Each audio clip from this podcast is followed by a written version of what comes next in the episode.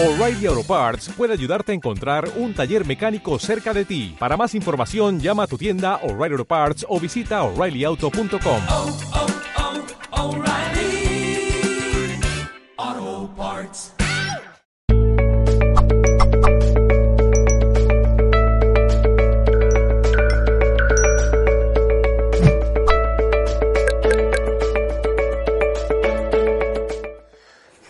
buenas tardes. Eh, hoy, bueno, no sé qué día veréis vosotros esta conferencia a través de Internet, pero os puedo decir que hoy es viernes 13, un día muy especial y que sin duda alguna, pues bueno, ha pasado completamente a lo que es la mitología social de nuestra, de nuestra vida, ¿no?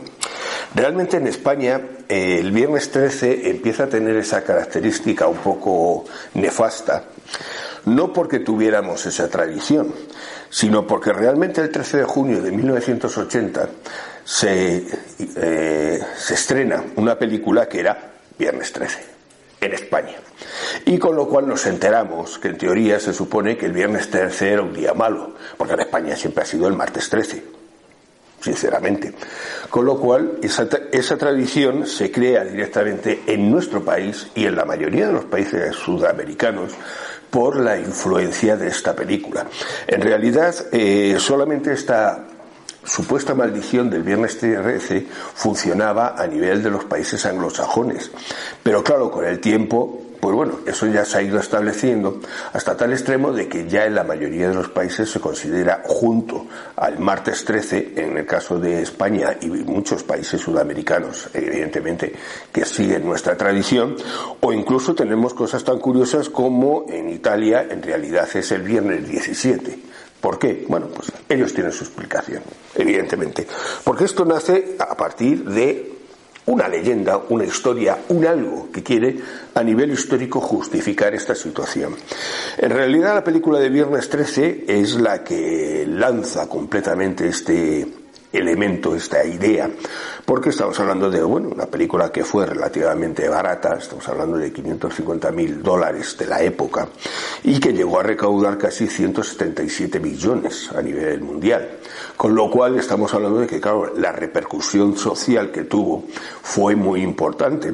Aparte del hecho de que crearía de alguna manera una especie de nuevo género, porque aunque se habían hecho un par de películas antes, eh, como en la noche de Halloween y, por ejemplo, en relación a películas lo que se llama el Slater, es decir, películas de asesinatos con asesino en serie y demás, pero las características, como quien dice, para las posteriores, las crearía realmente esta, esta película, Viernes 13. Estamos hablando de una película donde su personaje, eh, pues bueno, Jason Borges, acabaría teniendo hasta 12 películas en su serie, en las cuales, pues bueno, hay peleas entre los seguidores de todo tipo, cuáles son las mejores, cuáles son las peores, ahí lo dejamos. El que tenga interés ya sabe que va a tener una temporadita en ver películas y acabar hasta las narices de asesinatos, eso está claro. La importancia de que esta película saltara a la fama, sobre todo, fue por el hecho de que se decía que estaba basada en un hecho real, lo cual, pues bueno, es relativo. Lo cierto es que el, el guionista, eh, Víctor Miller, él vendió el kiosco diciendo que esto estaba basado realmente en un caso que había pasado en 1960, donde tres eh, adolescentes que estaban en un, en un lago en, en, Finlandia, en un centro de estos a nivel juvenil, sucedieron, fueron asesinatos directamente, fueron asesinados directamente por un personaje completamente desconocido que nunca se le llegó a encontrar, ya que la cuarta persona que sobrevivió, al que le echaron la culpa originariamente al final se pudo demostrar que él no había tenido nada que ver con la historia. Con lo cual, claro, aquello ya creaba un referente. Y luego posteriormente es incluso más, más importante una segunda historia que se crea en 1977, en el cual un desconocido agredió y mató a tres niñas en un campamento de, de Gaylas Scout en Oklahoma. Realmente esta historia nunca volvió, encontraron tampoco al asesino, pero en realidad esta historia se ocurrió durante el tiempo en que se estaba escribiendo, se empezaba a escribir el guion, con lo cual la posibilidad de que ésta sí influyera en la historia es real. La realidad es que así tenemos algo tan sencillo, se establece esa costumbre, se establece ese terror y se establece a lo largo de directamente de la historia y claro, lógicamente la universalidad del cine americano ha hecho que entráramos completamente en este concepto de que es un fenómeno social a nivel mundial. Nunca lo ha sido, pero a partir de aquel momento lo ha sido. Y desde entonces nos pasamos la vida buscando razones para explicar esta situación. La primera que se buscó y que sin duda alguna si buscáis la referencia en cualquier sitio, la vais a encontrar inmediatamente. Es la referencia a los famosos caballeros templarios. Se dice, se cuenta que, bueno, en realidad, un viernes 13 de octubre de 1307 fue cuando fueron eh, procesados directamente. La situación era que Felipe IV, el rey de Francia, también conocido como Felipe el Hermoso, tenía toda una serie de problemas con el con el Papa de la época, Clemente V. La Orden del Temple en aquella época tenía un verdadero problema y era sencillamente que tanto coronas como la propia, todas las coronas europeas, el papado y demás, todos dependían económicamente casi de ellos. ¿Por qué? Porque ellos crearon, bueno, una de las muchas cosas que tuvieron es que ellos crearon la banca, en el sentido de eh, préstamos. Claro, ellos tenían muchos ingresos por donaciones y sin duda alguna era una cosa normal. El señor que entraba en la orden del temple significaba que todas sus posesiones pasaban inmediatamente a ser parte del temple, con lo cual, claro, en poco tiempo, relativamente poco, crecieron económicamente de una manera escandalosa. Aparte de que crearon sistemas de... Eh, uno de ellos, tal vez el más conocido o el más importante, es que ellos te daban una carta en un momento determinado eh, avalando una cantidad de dinero y tú podías directamente viajar por el mundo con esa carta, es decir, era una especie de talón al portador, con lo cual cuando llegabas a otra ciudad, hasta ibas al, al centro de la orden del temple correspondientes y ellos te lo hacían eh, en efectivo. Es decir, crearían todo lo que es una estructura casi casi de eso, de una banca internacional a lo largo de todo lo que era el camino parte de Santiago y parte eh, el que llegaba sobre todo a Jerusalén. Estamos hablando de una época en que poco antes, bueno, pues Jerusalén había dejado de ser controlada por los, eh, cristianos y Jacques de Molay, que era el entonces directamente el bueno, el maestre de, la orden decidió organizar una nueva eh, cruzada para liberar Santo Sepulcro de las manos, pues bueno, directamente musulmanas, ¿no? Lo cierto es que él se encontró con un problema y es que cuando empezó a buscar apoyos a nivel de todos los países, los reyes le dijeron aquello de que no era el momento. ¿Por qué? Porque había guerras intestinas entre Francia e Inglaterra en ese momento, problemas con Holanda, España estaba a verlas venir con, con rollos con todo el mundo. Es decir, estábamos hablando de una época bastante convulsa ya en Europa, como para ir encima a buscar eh, nuevos rollos allí en, en Jerusalén. Lo cierto es que lo único que responde en un momento determinado es, por un lado, el Papa, evidentemente, porque se sintió obligado ante la situación de ser una orden religiosa, militar, pero religiosa a fin de cuentas, y sobre todo eh, Felipe IV. Este, que quería ser el, de alguna manera el protagonista de la historia, claro, obligó o quería obligar tanto al el Papa como a los templarios de que de alguna manera si aquello se hacía y había un reconocimiento, él era el que se le llevaría, cosa que claro el temple en ningún momento aceptó Además existía una segunda razón. Felipe IV estaba muy endeudado con la orden del temple. Durante mucho tiempo, pues claro, el mantenimiento de las coronas era muy problemático porque no había tantos ingresos para mantener a tanto chupóptero que vivía a costa de la, del, directamente del rey, así como la existencia de que, bueno, también, por ejemplo, existía un segundo valor muy importante y era el hecho de que el temple no pagaba impuestos. Es decir, toda la Iglesia no pagaba impuestos por razones establecidas ya previamente, con lo cual, claro, eso a Felipe IV no le gustaba lo más mínimo y más en una orden de este tipo que era no rica, sino absolutamente el centro del dinero europeo en aquella situación. Con lo cual todo eso hace que ante su situación de no ser aceptado, por un lado ante sus, eh, demandas y por otro lado un poco que Clemente V estaba en guerra directa con Felipe IV, sobre todo por razones de tipo económico también, establecieron el hecho de que bueno, Felipe IV decidió tomar en serio la existencia de una serie de, de historias que corrían en la época como que, bueno, que si eran sodomitas, que si adoraban a, a, dioses paganos, que eran sacrílegos con la cruz, es decir, todas aquellas historias que serían la base para el posterior proceso. En realidad, eh, nunca fueron aceptadas y nunca fueron, de alguna manera, demostrados todas estas. Eh, injurias que se hicieron contra ellos, sino que directamente eh, Felipe IV, como Clemente V no quiso entrar en su negocio, eh, Clemente V decidió en un momento determinado, eh, pues bueno, disolver la orden. ¿Por qué? Porque le venía muy bien para, claro, quedarse con todas las propiedades que tenía eh, esta orden e incluso lo que quiso hacer era unir tanto la orden del temple con la orden de los hospitalarios, dos órdenes que estaban a la greña continuamente en aquella época y que los dos de alguna manera se habían autoproclamado como los protectores del camino hacia Jerusalén. La guerra entre ellos era continua y, el Papa decidió que estaba muy bien eso, pero eh, eran más controlables directamente los, eh, en, vez de los templarios, la otra orden. Eran más controlables tal y cual por eh, bueno, las razones, o sea, que, las normas que ellos tenían. Eso va a hacer que Clemente V de alguna manera no apoye directamente a Felipe IV, pero sí lo que hace es que decide procesarlos por su cuenta.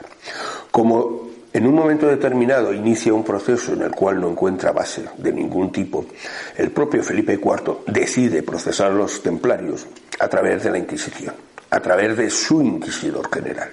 Y eso va a hacer de alguna manera que, claro, el proceso en Francia sea absolutamente diferente al proceso que se realiza en el resto del mundo porque en el resto del mundo no hay referencias de esos supuestos eh, causas por las cuales los estaban procesando. Felipe IV estaba claro lo que quería, y, hasta que no lo consiguió no paró, o sea, eso era evidente. Además, esto le permitía de alguna manera, pues bueno, el enfrentarse a Clemente V, al Papa, y así establecer que él era verdadero adalid de la cristiandad en Europa. Y todo eso, bueno, acabaría con toda una serie de procesos de enfrentamientos entre ellos. Y claro, el problema es que Clemente V, para no acabar en una guerra directa, acabó medio aceptando ciertas cosas de lo que Felipe IV eh, había decidido establecer y con ello lo que hicieron fue directamente, pues bueno, que matar al mensajero, es decir, a la orden del temple. La realidad es que, como decía, pues un viernes 13 se eh, son eh, detenidos los principales dirigentes directamente del temple en Francia y desde ese momento se considera que ese viernes 13 sería un día fatídico y que a partir de ese momento van a tener esa situación de en un momento determinado de que todo lo que ocurra en esos días va a ser malo. Bueno, esto es, seamos sinceros, es un poco una historia buscándole una razón a se encuentra esto y se decide que, que es la causa. Pero vamos, en realidad estamos hablando de una decisión que se establece sobre todo en los años 60 en la propia Francia, en toda una serie de libros que son los que nos van a vender esa figura del temple maravillosa que hoy en día vivimos, porque claro, hoy eh, los templarios se han convertido casi casi en los superhéroes de la época y que en realidad en su época pues bueno eran lo que eran, o sea, una orden directamente militar y que alcanzarían una gran importancia por razones económicas. Esa creación de esa especie de banca que ellos establecieron hicieron que Europa dependiera de ellos en todos los aspectos. La realidad es que eh, todo el proceso va a llevar, en un momento determinado, a que sean procesados entre unas cosas y otras casi 14.000 personas que llevaría en un, total a la existencia de bueno toda una serie de procesos originariamente eh, a cadena perpetua, pero muchos de ellos acabarían en la hoguera. Son la imagen que todos tenemos. Todo ello se produce principalmente buscando situaciones muy concretas, apoderarse de sus bienes. Clara muestra que, por ejemplo, la corona de Aragón no procesa a los templarios porque su relación era muy directa y, sin embargo, pues bueno, de alguna manera acaban escondiéndose en otras órdenes, pero los eh, bienes de la orden templaria siguen perteneciendo directamente a esas nuevas órdenes que en un momento determinado eh, los acogieron.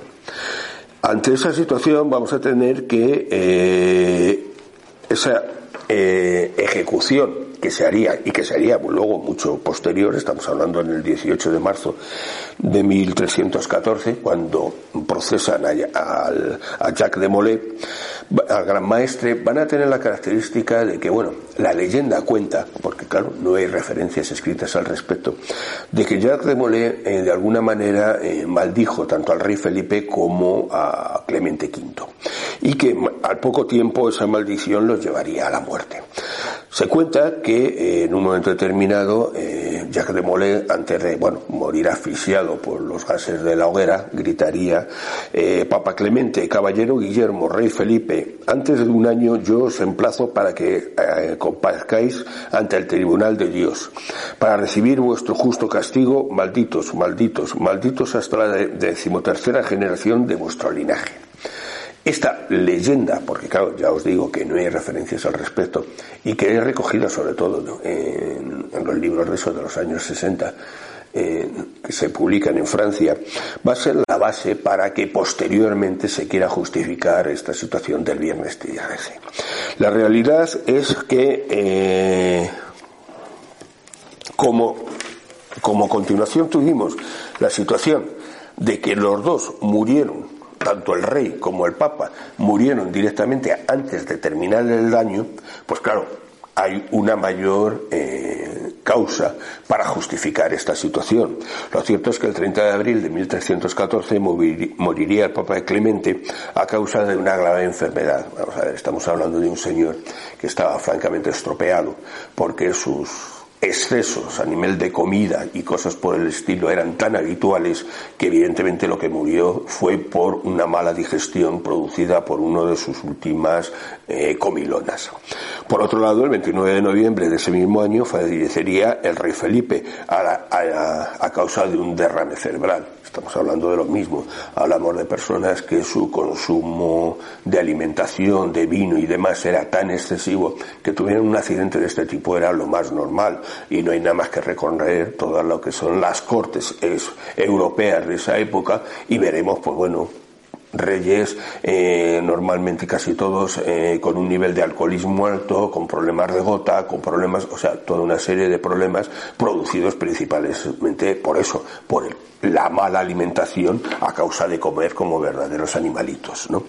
Entonces, que estas dos cosas se ocurrieran, bueno, o son coincidencias o no, no lo sabemos. Lo que sí está claro es que dieron base a que la supuesta maldición tenía un sentido y que fue la causa de todo ello. Pero en realidad, si nos dedicamos a estudiar un poquito más en la historia, nos encontramos que esa idea es mucho anterior, seamos sinceros. El concepto del viernes como día fatídico en la cultura católica existe desde el momento en que se dice que Jesús fue crucificado un viernes con lo cual desde ese momento quedaría marcado ese día como un día nefasto por la crucifixión de Jesús.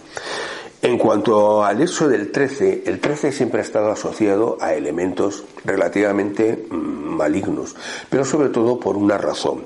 En la antigüedad, el número 12 era considerado el número perfecto, el número completo.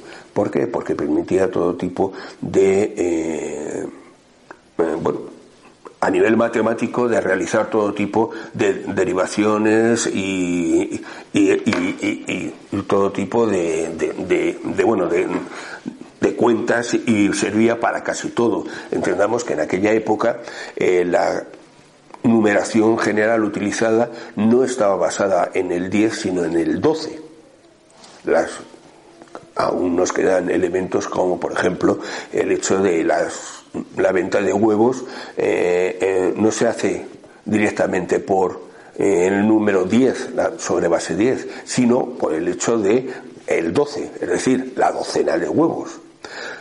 Elementos esos curiosos que hoy llegado hasta nosotros, pero claro, que tienen una base histórica que en su día hacía que el 12 fuera el número más importante. Con lo cual, el 13 era el número nefasto. ¿Por qué? Porque ante la perfección, lo siguiente era la oposición. Con lo cual, el número 13 en ningún momento podía ser un número beneficioso. Era el 12, era el número maligno. Siempre ha estado eso en un momento determinado asociado y justificado por toda serie de elementos. Por ejemplo, tenemos que eh, tanto en las leyendas directamente nórdicas eh, y en la propia Cábala nos encontramos que los demonios eran trece, con lo cual ya tenemos una definición al respeto. Eh, tenemos, por ejemplo, que Judas hacía el comensal número 13 de la mesa. Es decir, que como veréis, se han ido buscando razones para justificar esa antigua eh, historia existente, sobre todo en la antigua Grecia, Roma, sobre el número 12 y el número 13, y justificar que ese número era de alguna manera maligno. Vamos a tener más cosas, como por ejemplo el capítulo 13 de la Biblia es el Apocalipsis, directamente, y eh, corresponde a la historia, y curiosamente el capítulo 13 del Apocalipsis corresponde a la historia del Anticristo.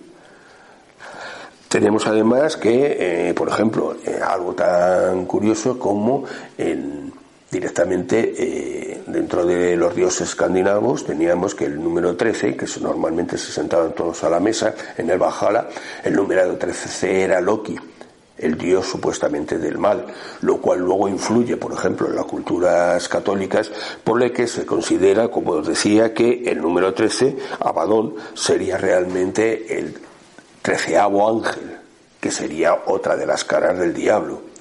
Es decir, que de alguna manera vamos a tener todos estos elementos que van a querer justificar tanto uno como otro, que eh, el viernes era un elemento más o menos maligno, no sé qué tiro, perdón, y directamente el 13 tenía una base que posteriormente se ha ido justificando. Con lo cual, cuando llegamos con la historia de los templarios, en realidad estamos poniendo algo sobre una, un precedente ya existente para justificar algo que evidentemente teníamos que justificar y es que hubiera una base para ello. Claro, no tiene sentido, por ejemplo, que en el mundo anglosajón el viernes 13 sea importante cuando el supuesto fenómeno causante fue un fenómeno francés la muerte de los templarios. O sea, que son elementos que cuando tú lo analizas desde el elemento histórico, pues evidentemente vas a encontrar muchos problemas para hacerlo. Pero bueno, la historia ha quedado así y se ha establecido claramente desde ese momento que el viernes 13 es el día maligno. Y claro, cuando la película salió en un momento determinado a la luz, pues puso de moda este día a nivel internacional. Desde entonces se han buscado y se han buscado muchísimas supuestas causas y explicaciones de que el viernes 13 es el día maligno. Y desde entonces se van buscando todo tipo de explicaciones y de todos supuestos casos a nivel histórico que han ido justificando eh, esta idea, esta leyenda que se ha ido creando. Una de ellas, tal vez de las más graciosas que existen, es que el número 13 era maligno, sobre todo en la época de eh, la Primera Guerra Mundial por una razón. Eh, en aquella época las cerillas eran un bien muy escaso, con lo cual cuando los soldados en la trinchera conseguían algo que fumar, directamente utilizaban una cerilla y la iban pasando de uno a otro. Y se cuenta que, claro, desde la trinchera de enfrente iban controlando la luz como iba pasando.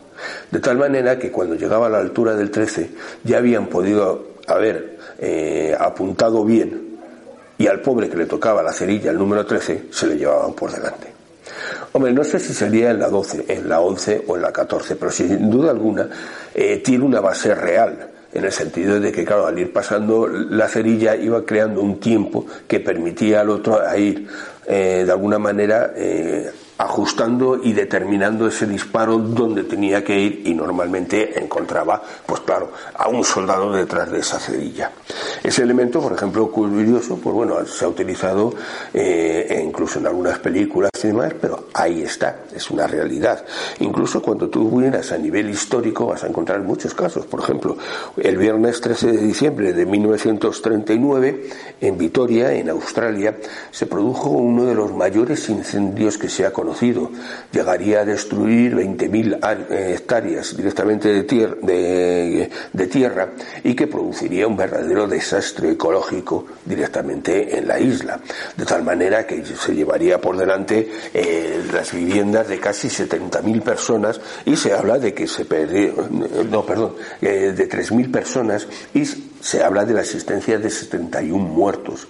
Claro, estamos hablando de un fenómeno que los incendios siempre nos han acompañado, por desgracia, más o menos. En este caso la historia se creó y pero la importancia no es el ese, es el hecho de que fue un viernes 13. Un viernes 13 de octubre de 1972, el vuelo 517 de la Fuerza Aérea Uruguaya se estrelló en los Andes. Me imagino que a la mayoría os suena esta historia. En realidad, en, en el interior a bordo iban 40 personas y, y cinco tripulantes. Estamos hablando del caso de Viven, aquel libro que se haría famoso por la existencia de que, bueno, estas personas consiguieron sobrevivir en lo alto de los Andes durante 70 días y para ello incluso tuvieron que llegar a, comerse alguno de los cadáveres de los compañeros que en un momento determinado allí habían fallecido. Esa historia que era se hizo famoso por un lado porque dentro iba parte del del equipo de rugby All Christian y por el hecho de que la novela que se escribiría posteriormente que sería base para una película y demás y tal va a hacer que eso se haya convertido en otra de las referencias de supuestamente que el viernes 13 era maligno. Es decir que si seamos sinceros si tú miras en la historia vas a encontrar muchas historias raras que se producen en viernes 13, pero si miras en martes 13 te va a pasar lo mismo. Y si miras en, yo qué sé, en jueves 7 te va a pasar lo mismo. Es decir, eh, a lo largo de la historia ha habido muchos, muchos accidentes. Ahora, si tú los sacas de contexto y vas coleccionándolos, porque tú los vas buscando, pues evidentemente vas a encontrar toda una serie de casos y que una y otra vez, pues bueno, vas a tener eh, todo ese, problema eh, en concreto Casos más actuales, pues tenemos en el 2012, cuando el 13 de enero, también viernes, claro, eh, 32 personas murieron eh, cuando el crucero Costa Concordia chocó contra las rocas de la isla Giglio y naufragó. Es decir, otro fenómeno que claro, saltó a la prensa y que pronto, evidentemente, fue considerada causa producido por la maldición del viernes 13. E incluso en nuestro país eh, tenemos, pues bueno, ha habido un caso de Alcácer, se dice que fue un viernes 13, por ejemplo. Estamos hablando de ese tipo de historias, estamos hablando de que en Francia, en París, el primer atentado así importante que tienen fue en un viernes 13. Es decir, que por encima de todo estamos teniendo toda una serie de datos que, claro, una vez a posteriori, posteriori es muy fácil justificar y completar. Porque si tú buscas una información de forma selectiva, vas a encontrar lo que quieras, más o menos. Entonces, ¿qué hay detrás de la leyenda? Bueno, por detrás de la leyenda hay lo que nosotros queramos que haya. Evidentemente, no hay otra base en un momento determinado que el hecho de que en realidad ha ido creándose un fenómeno a lo largo de los años eh, producido por eso, por la acumulación de supuestas historias que han ido justificando esa realidad. Hay quien dice incluso que, bueno, el viernes 13 para él son días benéficos. Bueno, es lo mismo. Si empiezas a buscar en un momento determinado en la historia una base de, de, historias que sean de tipo positivo, pues sin duda alguna encontrarás también que en el viernes 13 se han producido. Luego estamos hablando de que aquí entramos en el problema de, la maldición. ¿Cuál es el gran problema de la maldición? Bueno, por encima de todo, una de las cosas que se consideran cuando hablamos de maldiciones es que la maldición tiene que ser conocida. Lo cual es, curioso. Porque, evidentemente, una maldición, si tú no la conoces, parece ser que no funciona. Lo cual, pues bueno, está diciendo de alguna manera el verdadero valor de esa maldición. Una de las costumbres habituales, pues por ejemplo, en todo lo que se llama a nivel de la, lo que llaman magia negra africana o, del, o afroamericana en un momento determinado de las diferentes religiones, es que para que esa maldición que se realiza sobre una persona, antes o después, esa persona se tiene que enterar. Una de las situaciones más fáciles que ocurre, por ejemplo, en África, es que frente a tu puerta, si se supone que te han echado una maldición, te tienen que enterrar un algo, un objeto, una figura hecha en plan muñequito, una situación de algo, una pieza tuya, de algo, de ropa o demás que te había desaparecido. Todo ello con el fin de que, claro, tú cuando desentierras eso ya sabes lo que eso significa. Y si no lo sabes, no te preocupes que ya habrá alguien que te lo explique. Porque hablamos de fenómenos sociales. Entonces, la posibilidad de que esa maldición pueda ejercer a partir de ese momento una función, pues claro, dependerá de la sugestión de la persona. Si tú no conoces la maldición, curiosamente no la tienes. O sea, que hablamos de un problema de sugestión. Claro, en un mundo como el nuestro, en el mundo occidental, dentro de lo que cabe, donde, bueno, más o menos se considera que hay un nivel cultural bastante aceptable, hay que ser sincero, pues claro, estas cosas a veces suenan un poco eh, ridículas de verdad. Pero claro, pensemos en un mundo como por ejemplo en, en Nigeria, en el centro de África. En ellos esto es el pan de cada día. La maldición es un proceso continuo que existe de unos con otros. ¿Por qué? Porque hablamos de un mundo en que, y más en la, actualidad, en que ha cambiado completamente toda su eh, situación social. Eh, África era un mundo, pues bueno, en su momento tenía un equilibrio más o menos establecido entre la gente de poder, el jefe y demás, porque era un representante, era uno más del pueblo y que en un momento determinado adquiría ese cargo, sobre todo por sus capacidades a la hora o de organización o de dirigir la caza o elementos semejantes. Cuando llegaron los europeos e invadimos directamente África, establecimos el, sistema del poder que nosotros tenemos, ese poder no democrático, sino el poder establecido de aquellos señores que han sido elegidos por Dios. Establecimos el sistema directamente de los reyes. Y con lo cual se crea una oligarquía absoluta en estos países de gente que en un momento determinado se considera superior por ser el jefe y que la mayoría de ellos van a ser personas que eh, bueno, no tienen más preparación que el hecho de que se rodean de un grupo de asesinos más o menos establecidos que son los que imponen el miedo al resto de la población. Ante esta situación no hay nada más que una respuesta, la magia tú no te vas a poder defender contra él directamente, porque tu vida peligra en el momento en que te, levantes y vayas y digas que ese señor cualquier cosa y te opongas a las ideas del jefe.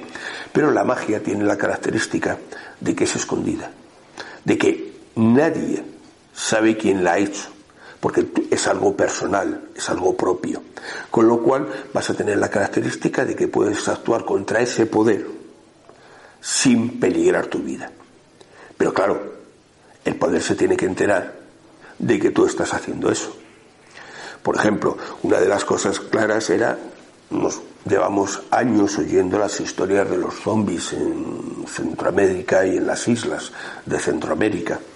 El zombie no era una imagen directamente del muerto en un momento determinado que se levanta y demás, sino era un medio de castigo social que la comunidad hacía contra aquellas personas que socialmente eran eh, negativas para el grupo, aquellos que eran egoístas, que no entraban en, en la comunidad, que no actuaban con el grupo y demás, antes o después podían acabar en esa situación. Es un proceso directamente de consumo de una serie de drogas que hacen que la persona pierda la voluntad y es utilizada.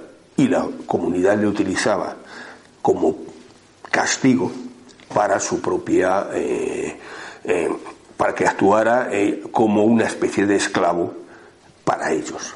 Claro, cuando allí ocurre lo mismo, cuando llega la invasión directamente del blanco empieza a crear grandes plantaciones y demás, la figura del zombie inmediatamente pasa a convertirse en qué? En un esclavo de las plantaciones, es decir, un señor que trabaja allí por encima de todo sin recibir ningún tipo de, de beneficio al respecto. ¿Y para ello qué se consigue? Pues bueno, potenciando la estructura de ciertos tipos eh, de brujos, vamos a llamarlos así, que eran los que realmente realizaban este proceso en un momento determinado de dominar y de controlar a la gente por medio de este tipo de drogas. Hay un libro que es absolutamente genial en el cual se nos cuenta, eh, bueno, en España le llamaron zombie directamente, en el cual se nos cuenta la utilización de una, eh, el señor Davis, un etnólogo y farmacólogo, se fue a Haití y consiguió en un momento determinado eh, la, fórmula que se utilizaba en este elemento. Y entre ellos estaba claramente un producto que era el, el veneno o el elemento que hay en un tipo de pez que es el pez globo, que es la tetradotoxina. Este elemento actúa directamente a nivel cerebral, produciendo una relajación absoluta y haciendo que pierda la voluntad la persona. Luego, posteriormente, este proceso se mantenía con otros elementos como, pues bueno, el pepino africano, o sea, otras plantas que mantenían esa situación. Claro, con ello lo que se creaban eran esclavos que vendían directamente a las plantaciones, a los hombres blancos, para que potenciar sobre todo las grandes plantaciones de azúcar que había en aquella zona.